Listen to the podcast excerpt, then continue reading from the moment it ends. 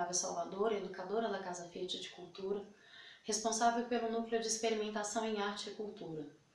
E hoje eu vou tratar com vocês um pouquinho sobre a produção escultórica do Barroco, sobre as diferenças técnicas e de materiais presentes nessa produção. Eu vou usar como exemplos peças que estiveram na exposição Barroco Brasil-Itália Prata e Ouro, que aconteceu na Casa Fiat no ano de 2014. É, uma peculiaridade que existe sobre o barroco é uma variação de materiais utilizados de região para região. E isso ficou muito evidente na, na exposição que aconteceu na Casa Fiat. É, e o, o fato de você utilizar materiais diferentes de uma região para outra também faz com que você utilize técnicas diferentes e que às vezes haja necessidade de adaptação dessas técnicas. Eu vou utilizar peças com um tema comum, que é o tema religioso, usar imagens, né, peças da imaginária barroca, para que a gente possa perceber como que essas coisas são tratadas de maneiras diferentes.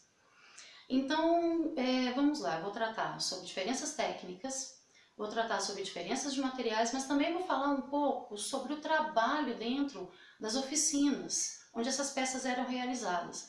Como que aconteciam, como que acontecia o trabalho dentro dessas oficinas.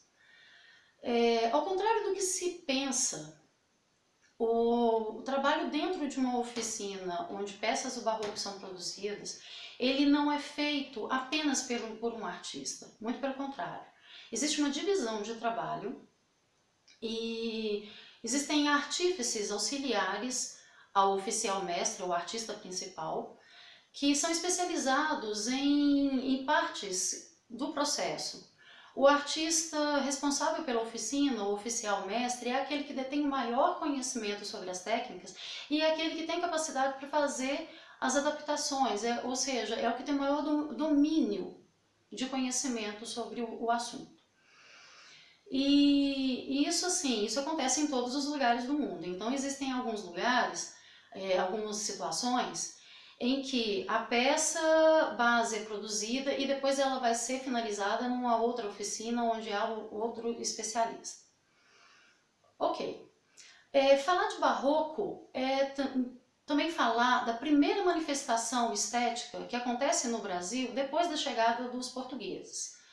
E é também falar, no caso de algumas regiões do Brasil, de uma influência cultural que perdura até hoje. Então a gente, a gente vai falar de uma coisa que está muito próximo da gente, né, do, do nosso conhecimento, especialmente dos mineiros. Pensando sobre o barroco italiano, o barroco italiano usa um material que para nós brasileiros ele é um pouco incomum de ser visto como referência ao barroco, que é a prata. É, essa prata ela era em geral usada em fundição, é, fundição numa técnica chamada cera perdida, que é uma técnica que permite um apuro maior de formas, um, um, uma possibilidade de riqueza maior, muito, muito interessante, uma técnica complexa, onde você consegue peças que não necessariamente são maciças, então as peças também poderiam se tornar um pouco mais leves, economizar material, e também possibilita você criar é, partes e depois transformar esse conjunto, fundir esse conjunto.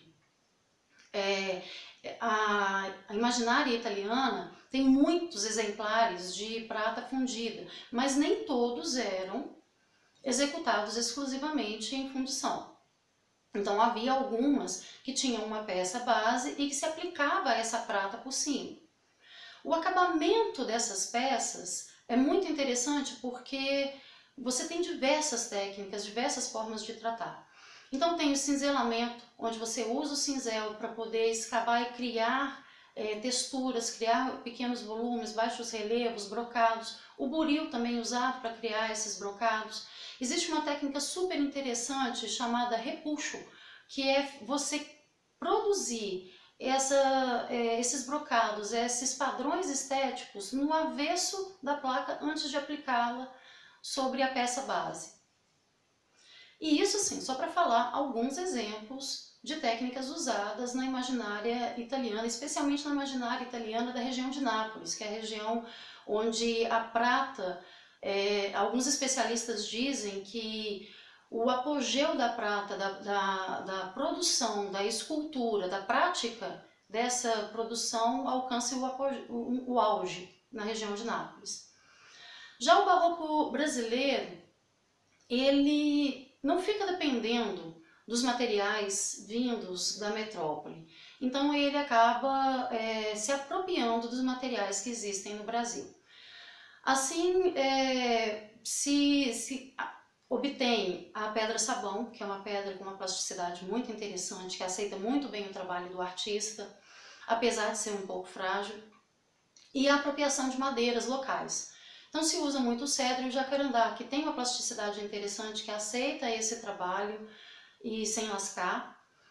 É, e essas peças em madeira, elas recebem acabamentos diversos e técnicas diversas de acabamento, como o douramento, a policromia.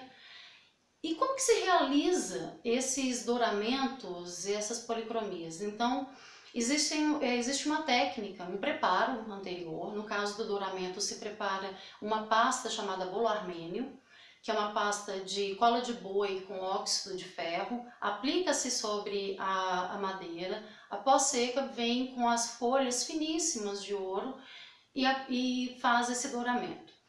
A policromia, ela, quando ela não acontece com o douramento por baixo, a policromia precisa também de um preparo ela não é feita diretamente sobre madeira, e esse preparo é chamado de aparelho. O aparelho consiste em uma pasta de, de gesso com cola.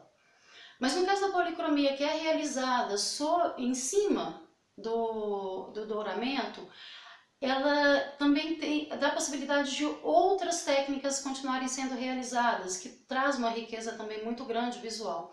Existe uma técnica chamada esgrafiato, que é, é você retirar descascar essa, essa policromia para abrir o dourado, para fazer com que esse ouro apareça criando os brocados e os rendamentos da, dos planejamentos das peças que a gente conhece.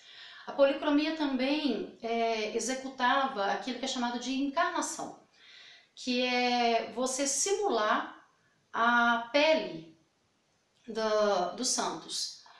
E essa, essa encarnação ela era realizada ou com tinta a óleo ou com têmpera, ou muitas vezes usando a, as duas técnicas. Então, assim, percebe-se que existe uma variedade muito grande, existe uma riqueza de técnicas muito grandes.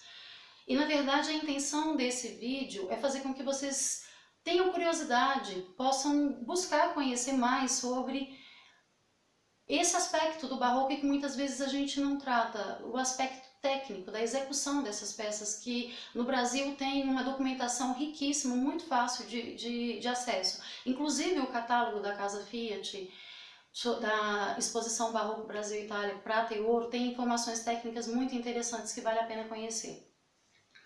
O Barroco rendeu às cidades italianas e brasileiras é, o tombamento como patrimônio histórico e da humanidade. E eu deixo uma, faço uma pergunta: vocês conhecem alguma cidade barroca, seja brasileira ou italiana? O que, que mais emocionou vocês nessa visita? Conta pra gente!